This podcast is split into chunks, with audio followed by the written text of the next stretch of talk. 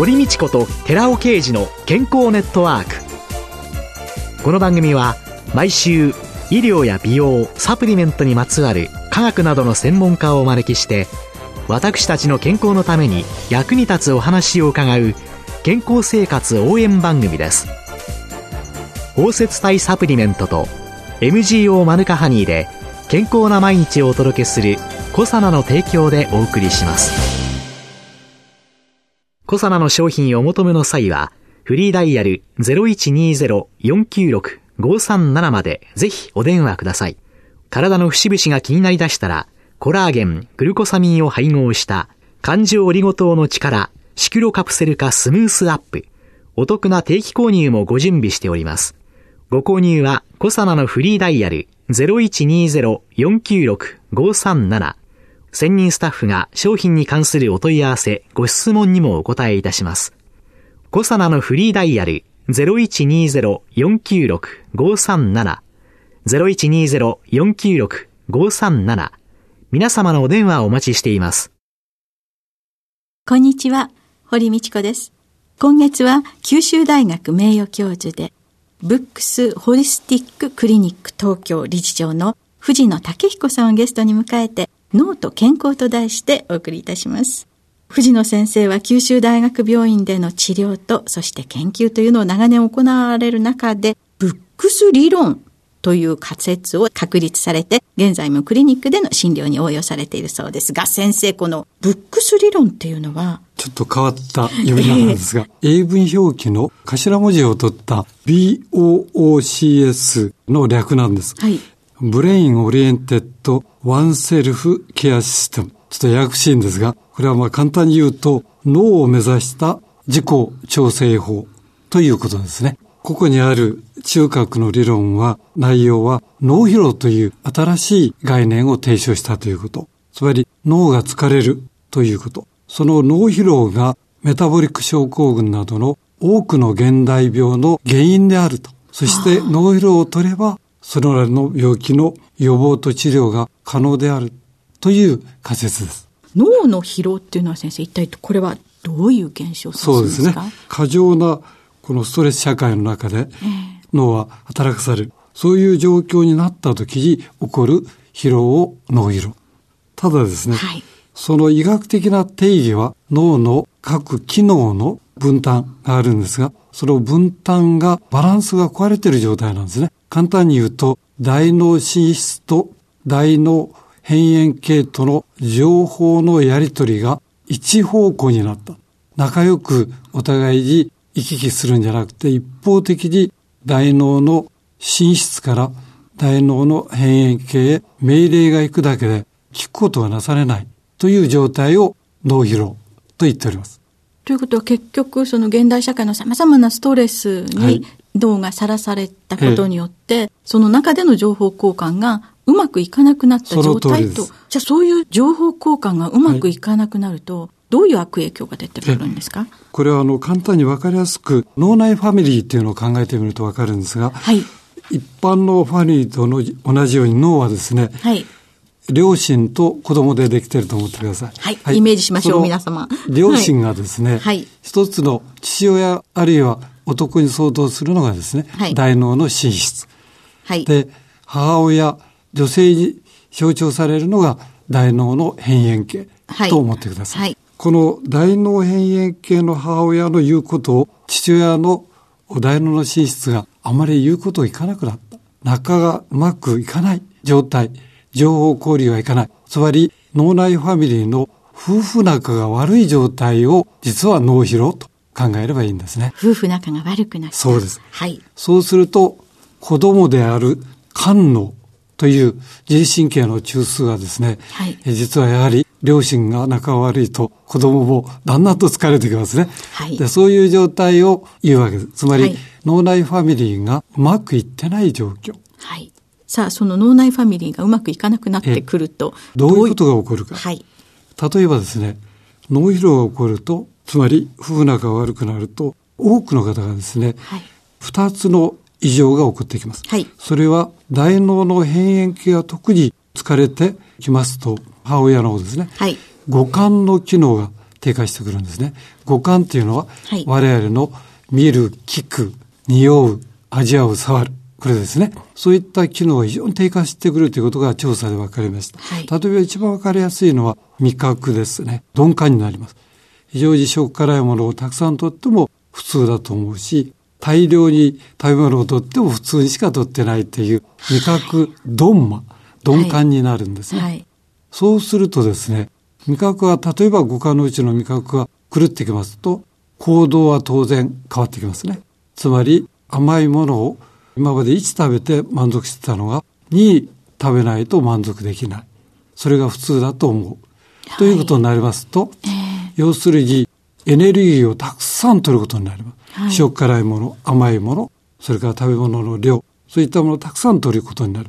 それをたくさん取ると、結果としてエネルギーが余ることになりますね。本人は普通に食べてるんだけど、エネルギーは結果として余る。そうすると、エネルギーが余ると、メタボリック症候群が起こってくるんですね。一番わかりやすい肥満。肥満につながってコレステロールが増える。血糖値が増える。血圧が上がる。ということが起こってくるんですね。そうするとこれは大脳辺縁系の母親が疲れちゃってると。と、近日そうなるんですね。そういうことが起こる。はい。一方で、試合している中野の方もやがて疲れますが、はい、風が悪い、はい、そうすると、これは認知障害が起こってくるんですね。認知機能、五感じゃなくて認知機能が落ちてくる。そうするとですね、いわゆる行動がですね、例えば不登校だとか、あるいは気分が低下してくる。で、認知の障害っていうのは、あの、例えば人間関係で、えー、うまくお互いの交流ができないということも含まれるわけでして、あるいは行動のアクセル、つまり頑張りすぎる、あるいはブレーキを踏み方が下手くそ、ギクシャクとなる。そういった状態が認知障害なんですね。そうすると結果として行動のいろんな障害が起こってくるんです。で、結果としてそれらはですね、一番今世の中で多いうつ病が起こってくる。うつ状態が起こってくる、はい。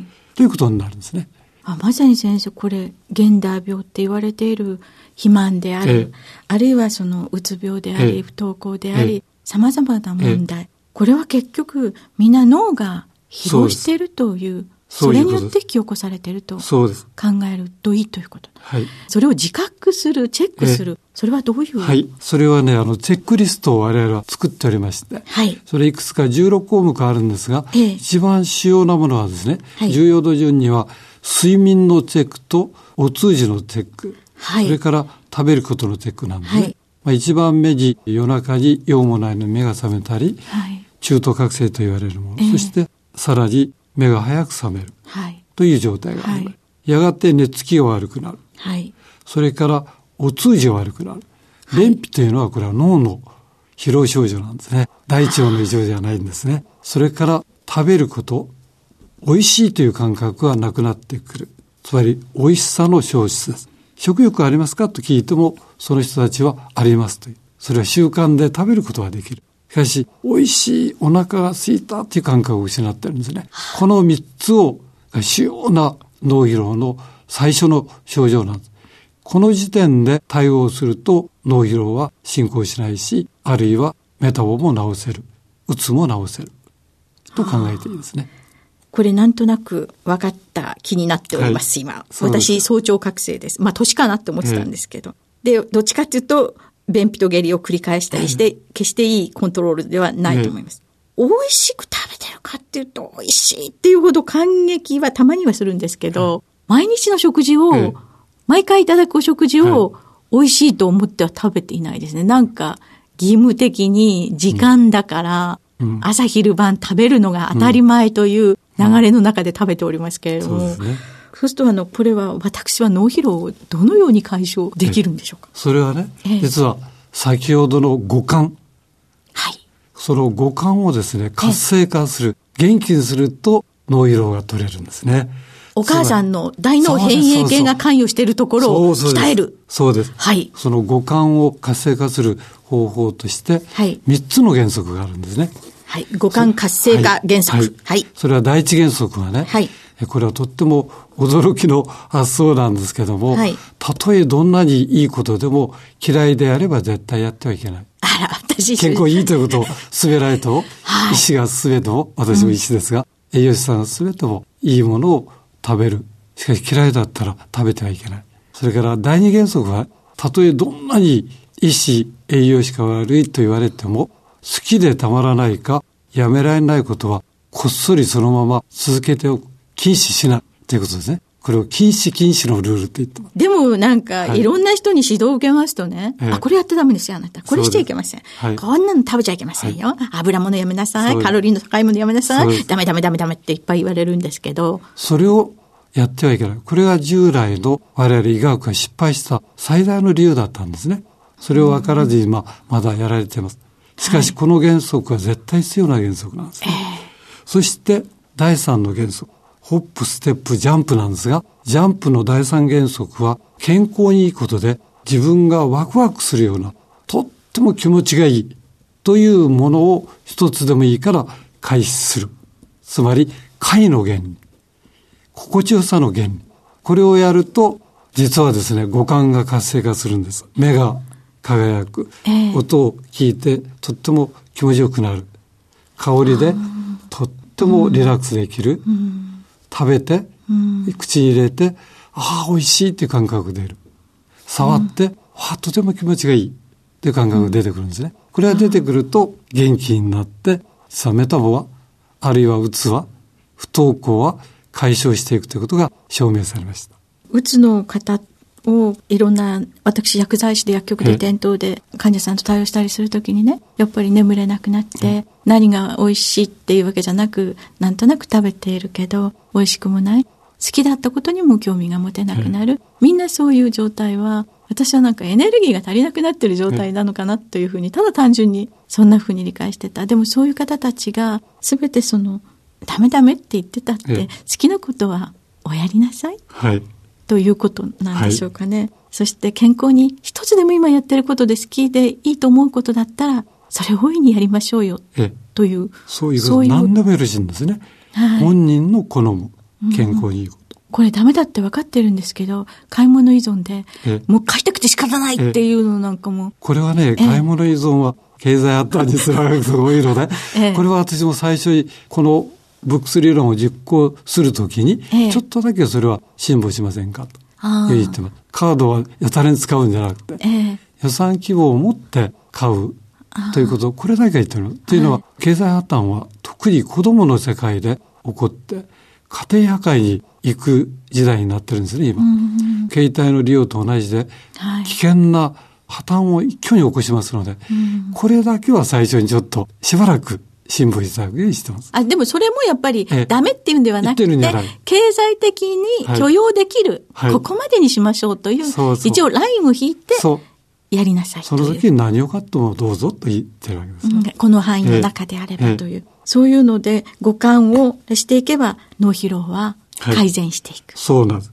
それで一番五感の活性化をして、元気になる道にまつわりつつあるんですが、一番簡単なのは味覚なんですね。食べることであるのは毎日食べることだから、そこで空腹を味わい、美味しいという感覚を取り戻す。それをやると、一挙にいろんなものが改善します。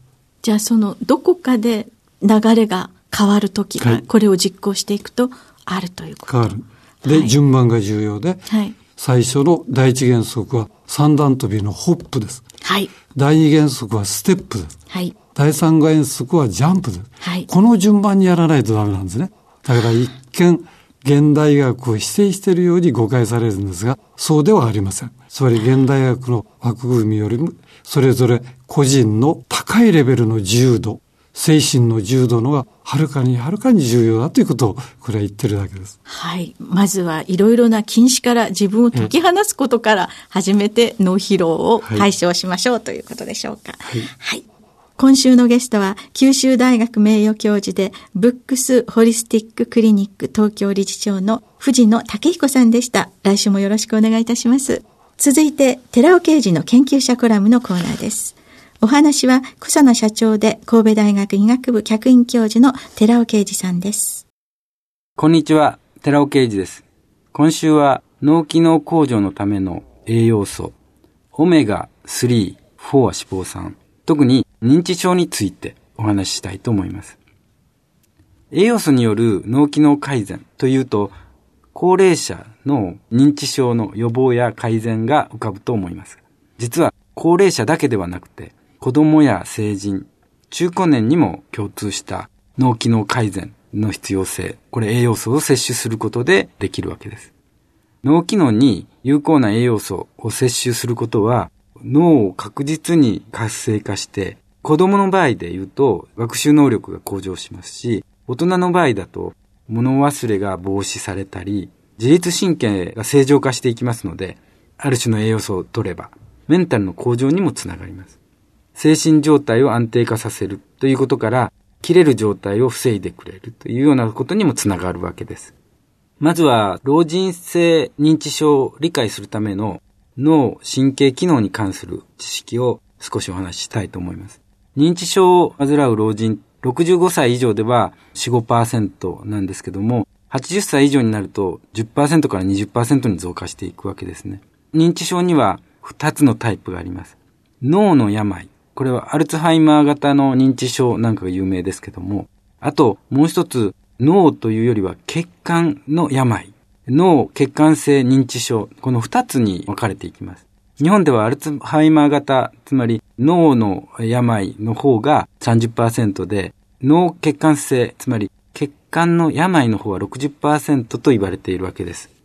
で、アルツハイマー型は、まあ、原因不明の進行性の疾患なんですけども、脳細胞が全体的に縮していきまして、障害は1日1日と進行していくわけです。残念なことに、未だその詳しいメカニズムは分かっていないわけですけども、今の状態としては、方法として症状を遅延させる方法しか治療法がないんですね。その点で、今、いくつかの抗酸化物質や野菜や果物、そういった有効な食べ物を摂取することで、いかに症状を和らげるかっていうことが、欧米ではいろんな科学者によって報告されているわけです。先ほど申しましたように、アルツハイマー型認知症の発症メカニズムっていうのははっきりとは分かってないんですけども、一つにはアミロイド β タンパクの脳内沈着が原因ではないかと考えられているわけです。お話は小佐野社長神戸大学医学部客員教授の寺尾啓二さんでした。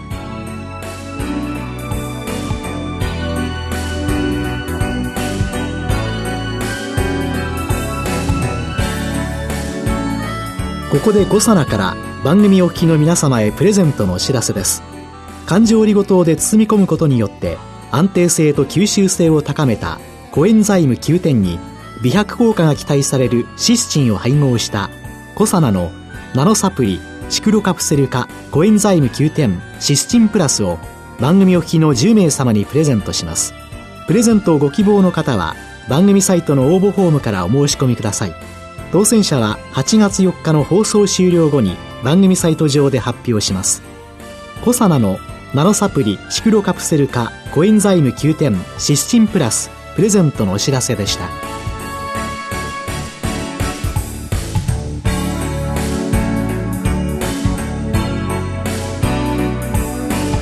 堀道子と寺尾啓二の健康ネットワーク。この番組は包摂体サプリメントと MGO マヌカハニーで健康な毎日をお届けするコサナの提供でお送りしました。